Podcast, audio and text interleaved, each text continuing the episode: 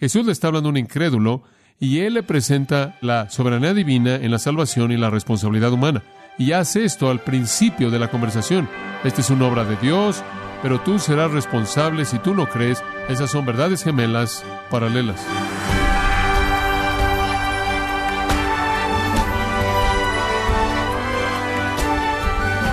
Bienvenido a esta edición de Gracia a vosotros con el pastor John MacArthur. Charles Spurgeon dijo lo siguiente, Cuando Dios llama a pecadores para venir a Él, ellos vendrán, y nada en los cielos, en la tierra o en el infierno puede detenerlo.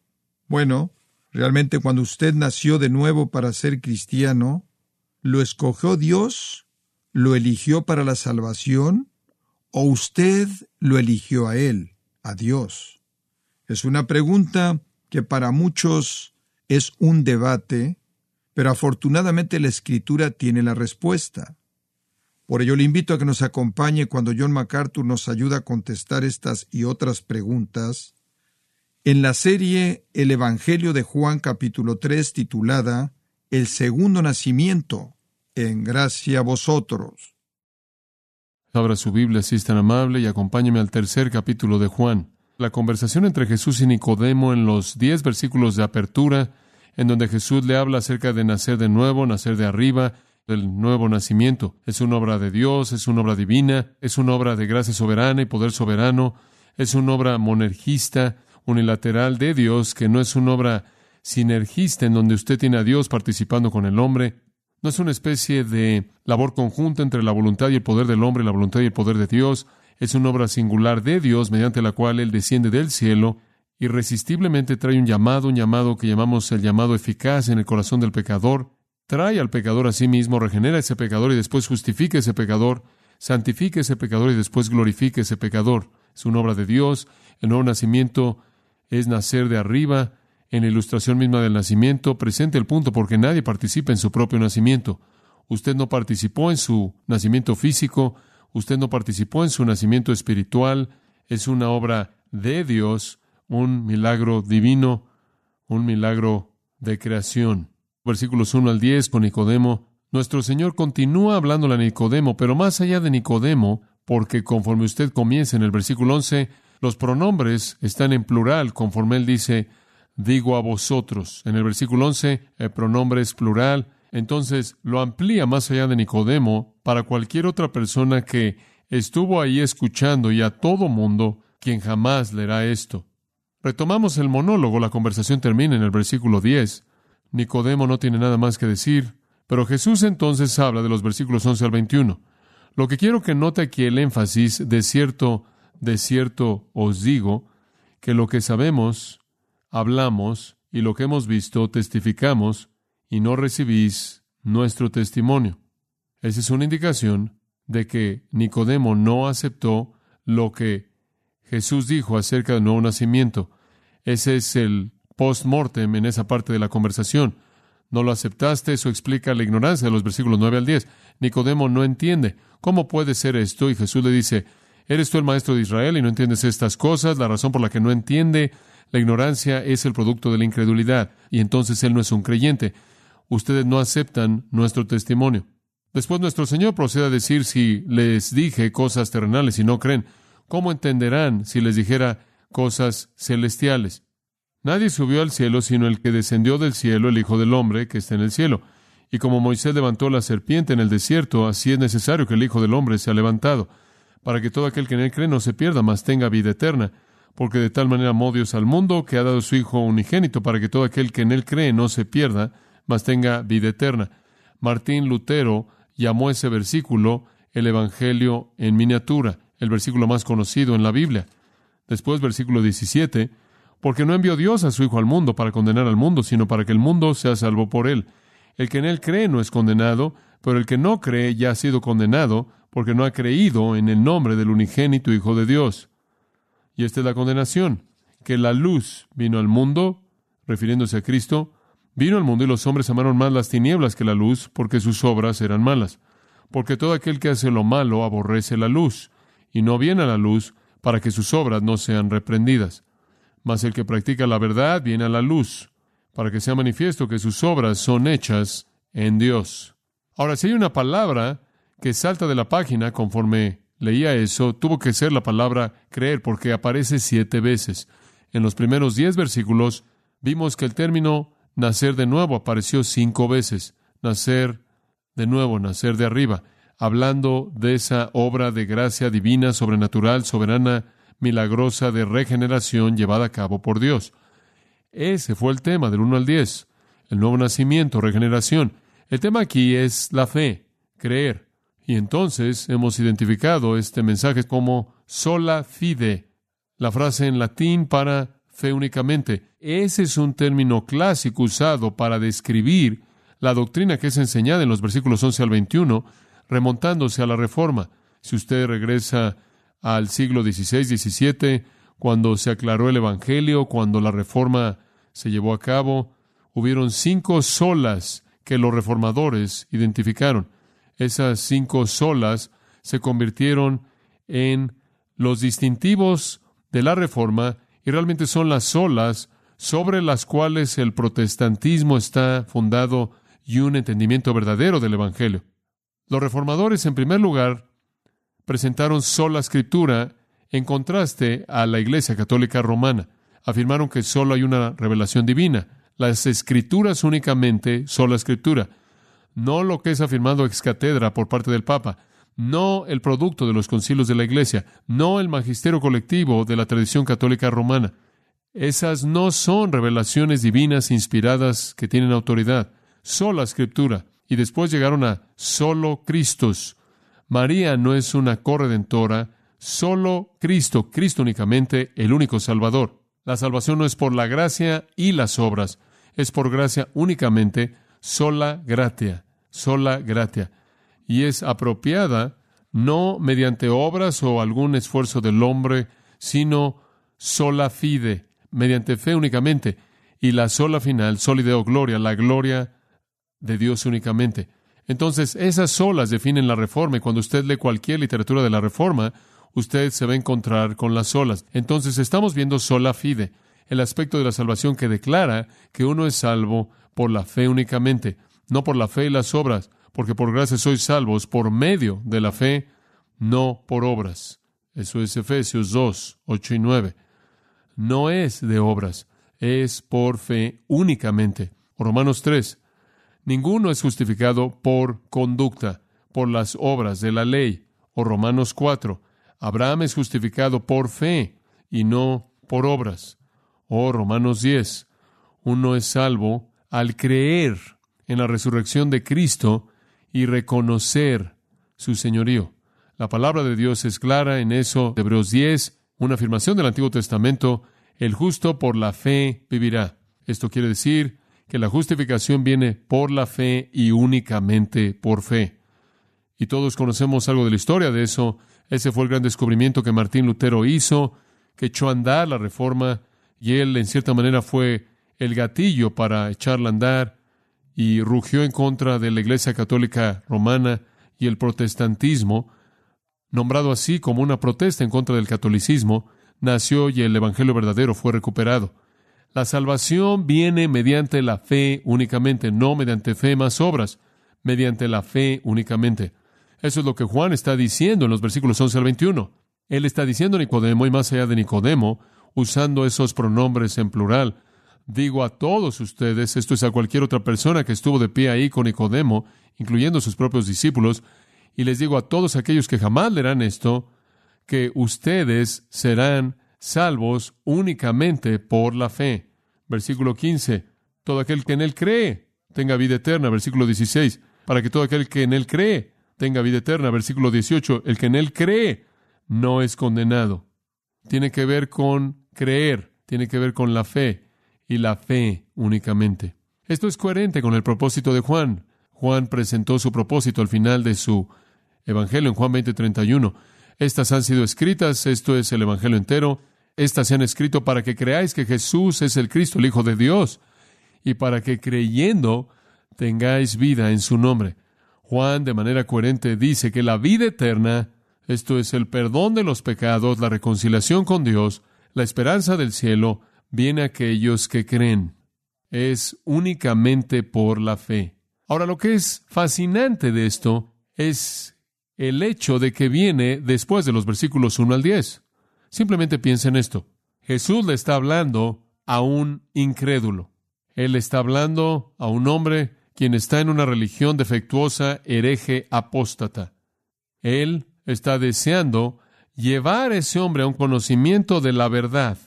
Y como consecuencia le dice tres veces en esta conversación, a lo largo del versículo 11, de cierto, de cierto, lo cual es una manera de decir, en contraste a todo el error que llena tu mente, el error que tú has aprendido y después lo has enseñado como el maestro en Israel, quiero decirte la verdad. Y la primera verdad que quiero que entiendas es que la salvación es una obra divina que Dios lleva a cabo desde el cielo, eso no depende de ti. Vimos eso. Es absolutamente claro en los versículos 1 al 10. Y después, sin ninguna explicación, sin ninguna transición, nuestro Señor toma la siguiente parte de la conversación y la convierte en un monólogo y dice esto. Cualquier persona que cree puede ser salva. Y explica eso en estos versículos. Cualquiera que cree puede ser salvo. Entonces, por un lado, usted tiene la doctrina de la soberanía divina. Por otro lado, usted tiene la doctrina de la fe humana, la creencia humana o la responsabilidad humana. Hay advertencias que le acabo de leer. Si usted no cree, usted será condenado. Si no cree, serás juzgado, lo cual significa que si no crees, eres responsable por tu incredulidad, serás culpable y serás castigado. Esta es responsabilidad humana.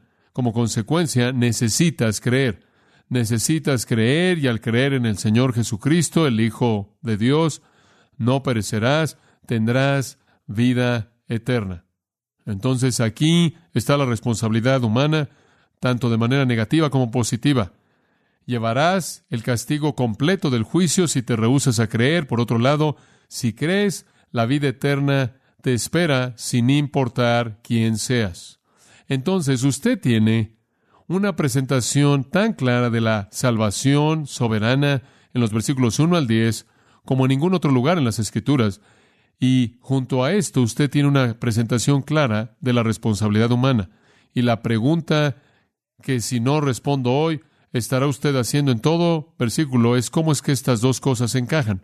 He hecho sesiones de preguntas y respuestas a lo largo de los años en todo lugar al que he viajado en el mundo y cada vez que hay una sesión de preguntas y respuestas se me hace esta pregunta, ¿cómo es que la salvación puede ser en su totalidad la obra de Dios y que yo sea responsable por creer o no creer?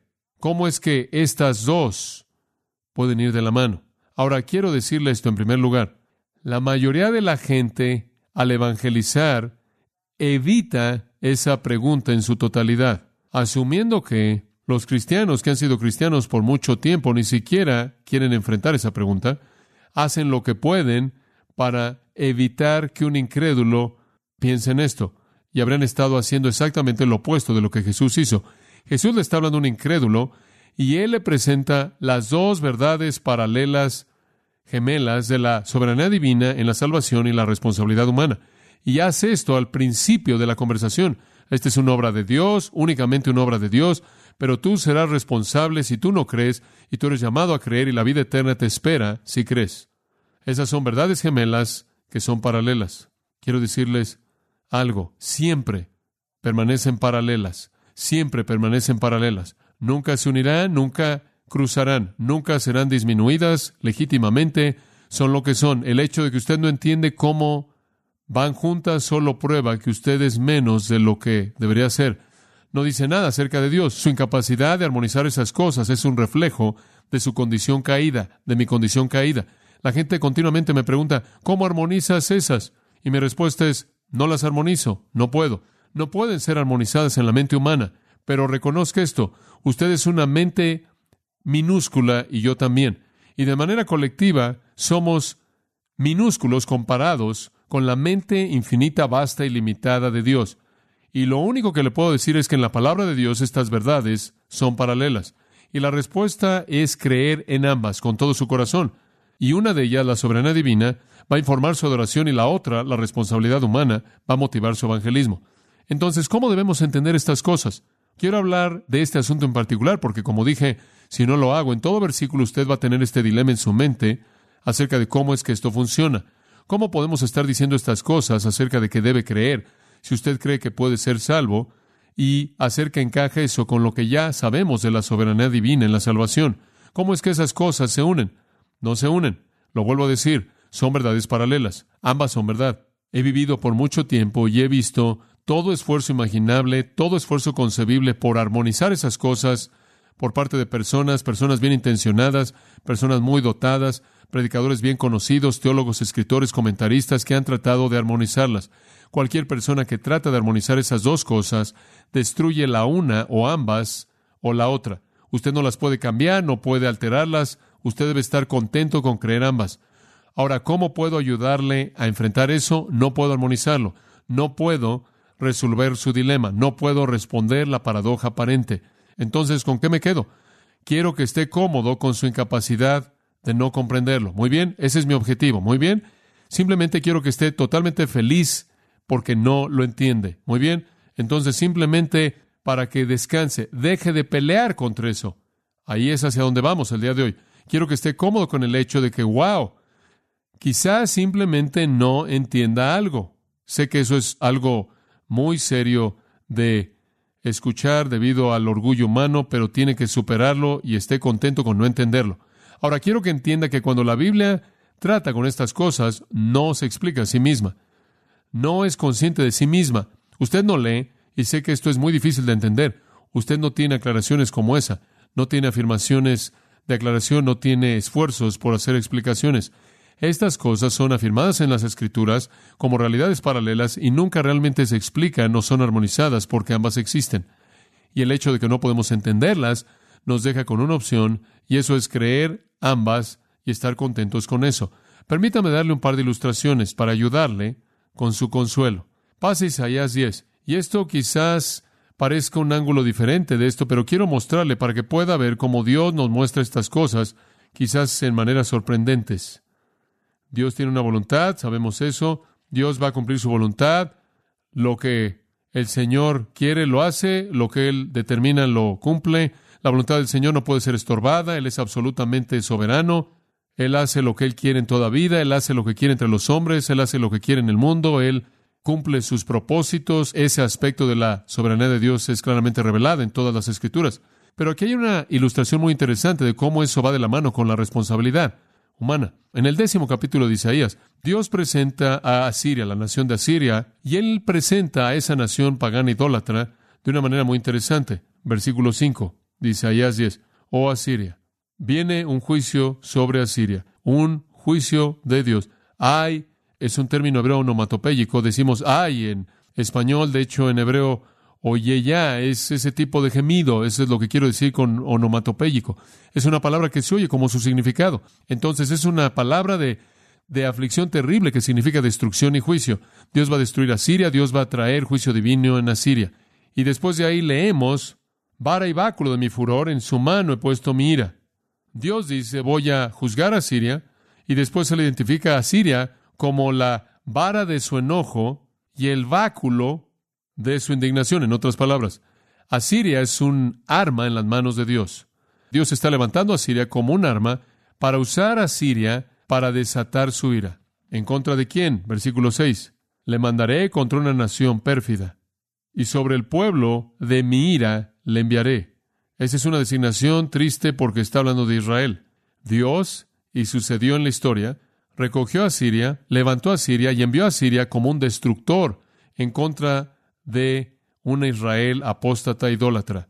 Dios dice, voy a tomar a Siria la vara de mi enojo, el báculo de mi ira, mi indignación, y voy a enviarla contra una nación impía, contra Israel. Y eso es lo que él hizo. Asiria fue la herramienta de Dios. Usted conoce la historia de la invasión a Siria del reino del norte en el 722. Los llevaron cautivos, los masacraron y nunca regresaron de la cautividad la parte norte del reino dividido, Asiria fue el arma. Y él dice en el versículo 6, para que quite despojos y arrebate presa y lo ponga para ser hollado como lodo de las calles. Y eso es exactamente lo que pasó. Después usted llega al versículo 7, muy interesante. Aunque él no lo pensará así, ni su corazón lo imaginará de esta manera. Yo voy a usar a Asiria para hacer esto y este no es el plan de Asiria. Esto no es lo que Asiria está escogiendo. Esto es lo que yo estoy escogiendo que Asiria haga. Esta no es la intención de Asiria. Este no es su plan, sino que más bien tiene como su propósito destruir a muchas naciones. Asiria tiene como objetivo a muchas naciones y sus nombres están en el siguiente versículo, versículo 9. Identifica algunas de ellas. Asiria tiene su plan, pero yo tengo mi plan y yo, sin que ellos lo planeen o busquen hacerlo, voy a tomarlos y usarlos como mi arma. Bueno, esto es sorprendente. Asiria no tiene intención de hacer esto. Dios, literalmente, soberanamente, los toma, los lleva a Israel para cumplir su voluntad. Y después él dice en el versículo 5, ay de Asiria, ay de Asiria, una nación que va a ser destruida por hacer algo que no escogieron hacer, por hacer algo que no planearon hacer, por hacer algo que no tenían la intención de hacer. Asiria tuvo sus propios planes. Dios tuvo planes diferentes, pero Asiria será destruida. Versículo 12. Pero acontecerá que después que el Señor haya acabado toda su obra en el monte de Sión, representando a Israel y en Jerusalén, castigará el fruto de la soberbia del corazón del rey de Asiria y la gloria de la altivez de sus ojos. Y procede a citar lo que el rey de Asiria dijo cuando se enorgulleció y atacó a Israel. Dios dice, voy a destruirlo. Versículo 16. Voy a enviar debilidad, debajo de su gloria encenderá una hoguera como ardor de fuego, y la luz de Israel será por fuego y su santo por llama, que abraza y consume en un día sus cardos y sus espinos. La gloria de su bosque y de su campo fértil consumirá totalmente alma y cuerpo y vendrá a ser como abanderado en derrota. Esta es una yuxtaposición sorprendente. Dios castiga a una nación por hacer lo que Dios escogió que hicieran e hizo que hicieran. No hay explicación, no hay manera de armonizar esas cosas. Responsabilidad plena por el orgullo cayó sobre el rey de Asiria. Responsabilidad plena por la intención mala y la masacre cayó en Asiria. Aunque estaban actuando por decreto divino, eran plenamente responsables por lo que hicieron. Esto de nuevo es una ilustración de esas realidades paralelas, la responsabilidad humana y la soberanía divina. Y siempre serán paralelas y siempre tendrán que ser entendidas de esa manera. Los pecadores tienen el peso pleno de la responsabilidad de sus actos de desafío en contra de Dios, aun cuando Dios los está usando para cumplir sus propósitos. Y sin embargo, todas las cosas son decretadas y determinadas por Dios en su fin determinado. Permítame llevarlo al Nuevo Testamento por un momento. Pase a Mateo capítulo 11. Mateo capítulo 11. Y este puede presentar el punto de manera más clara. Mateo capítulo 11, versículo 27. Este es un versículo de soberanía divina. Todas las cosas me fueron entregadas por mi Padre. Ahora escuchen. Y nadie conoce al Hijo sino el Padre, ni al Padre conoce a alguno sino el Hijo, y aquel a quien el Hijo lo quiera revelar. ¿Ve eso? El único que conoce al Hijo es aquel a quien el Hijo lo quiere revelar. Usted no puede conocer a Cristo si Él no quiere que usted cree en Él, si Él no quiere que usted lo conozca a Él. Bueno, ese es el versículo 27 fuerte en el propósito divino, soberano, determinado. Usted no puede conocer al Hijo a menos de que el Hijo quiere que usted lo conozca a Él. Y después el versículo 28, que dice, Venid a mí, todos los que estáis trabajados y cargados, y yo os haré descansar. ¿Cómo puede ser eso? Él acaba de decir que nadie puede venir a menos de que el Hijo se revele a sí mismo. ¿Cómo puedes decir eso? Pero eso está por toda la Biblia. Esas son dos realidades paralelas, esas verdades gemelas de nuevo. Por un lado, el propósito soberano de Dios, por otro lado, un ofrecimiento abierto. Venid a mí, todos los que estáis trabajados y cargados, y yo os daré descanso. Llevad mi yugo sobre vosotros y aprended de mí, que soy manso y humilde de corazón, y hallaréis descanso para vuestras almas, porque mi yugo es fácil y ligera mi carga. Tiene esta afirmación firme acerca de que nadie puede conocer a Cristo a menos de que le sea revelado a Él de arriba, e inmediatamente usted tiene un ruego del corazón de Cristo para que cualquier persona y todo mundo venga. Pase a Juan 6. Podemos retomarlo en el versículo 35. Jesús dice, alimentó a la multitud, después les enseñó acerca del pan de vida. En el versículo 35 él dijo, yo soy el pan de vida, el que a mí viene no tendrá hambre, el que en mí cree nunca tendrá sed. Entonces, si usted tiene hambre y sed espirituales, eso puede ser remediados y respondidos al venir a Cristo. ¿Qué significa eso? Significa creer. Versículo 35 es uno de esos, todo aquel que, el que en mí cree, el que en mí cree, nunca tendrá sed. Os dije, me habéis visto y sin embargo no creéis. No creen. Su problema es que me han visto, me han oído. Acabo de crear alimento para alimentar a 20 a 25 mil de ustedes. Les he estado enseñando, he dicho todo esto. Su problema es que no creen. No creen. Y después él dice en el versículo 37, observen esto, todo lo que el Padre me da vendrá a mí. Y él va de el no creer a la soberanía divina. Ustedes no quieren creer, no quieren venir. Y después él inmediatamente dice, todo lo que el Padre me da vendrá a mí. Y por cierto, en el versículo 40 él dice, esta es la voluntad de Dios, mi Padre, que todo el que ve al Hijo y cree en Él tenga vida eterna. Va de un punto a otro de la soberanía divina a la responsabilidad humana. Va de nuevo nacimiento, regeneración como una obra de Dios. El Padre escoge, el Padre atrae, el Padre da al Hijo, el Hijo recibe, el Hijo guarda y no pierde a nadie. Ese es el lado divino y simplemente se mueve fácilmente sin una explicación a la realidad de que cualquier persona, todo aquel que cree, puede tener vida eterna.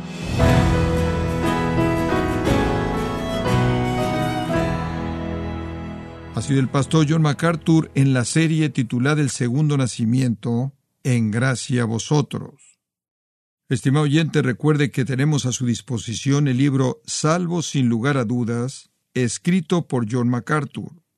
Puede obtener su copia de Salvo sin lugar a dudas en gracia.org o en su librería cristiana más cercana. Le quiero recordar que puede descargar en audio transcripción gratuitamente los sermones de esta serie, El Segundo Nacimiento, así como todos aquellos que he escuchado en días, semanas o meses anteriores en gracia.org. Si tiene alguna pregunta o desea conocer más de nuestro ministerio, como son todos los libros del pastor John MacArthur en español, o los sermones en CD que también usted puede adquirir, escríbanos y por favor mencione la estación de radio por medio de la cual usted nos escucha en gracia a vosotros. Es importante conocer no solo el país y ciudad de donde usted nos escucha, sino también la radio. Para quienes contactan nuestro ministerio por primera vez, pueden solicitar una copia del mensaje de promoción sin costo alguno, un mensaje por oyente únicamente. Si usted vive en los Estados Unidos o Puerto Rico, escríbanos a Gracia Vosotros, P.O. Box 4000, Panorama City, California 91412 o puede escribirnos a través del siguiente correo electrónico radio arroba Queremos agradecerle su tiempo y sintonía en nombre de John MacArthur y del personal de este organismo e invitarle para que nos acompañe en la próxima edición y así juntos continuar desatando la verdad de Dios un versículo a la vez en gracia a vosotros.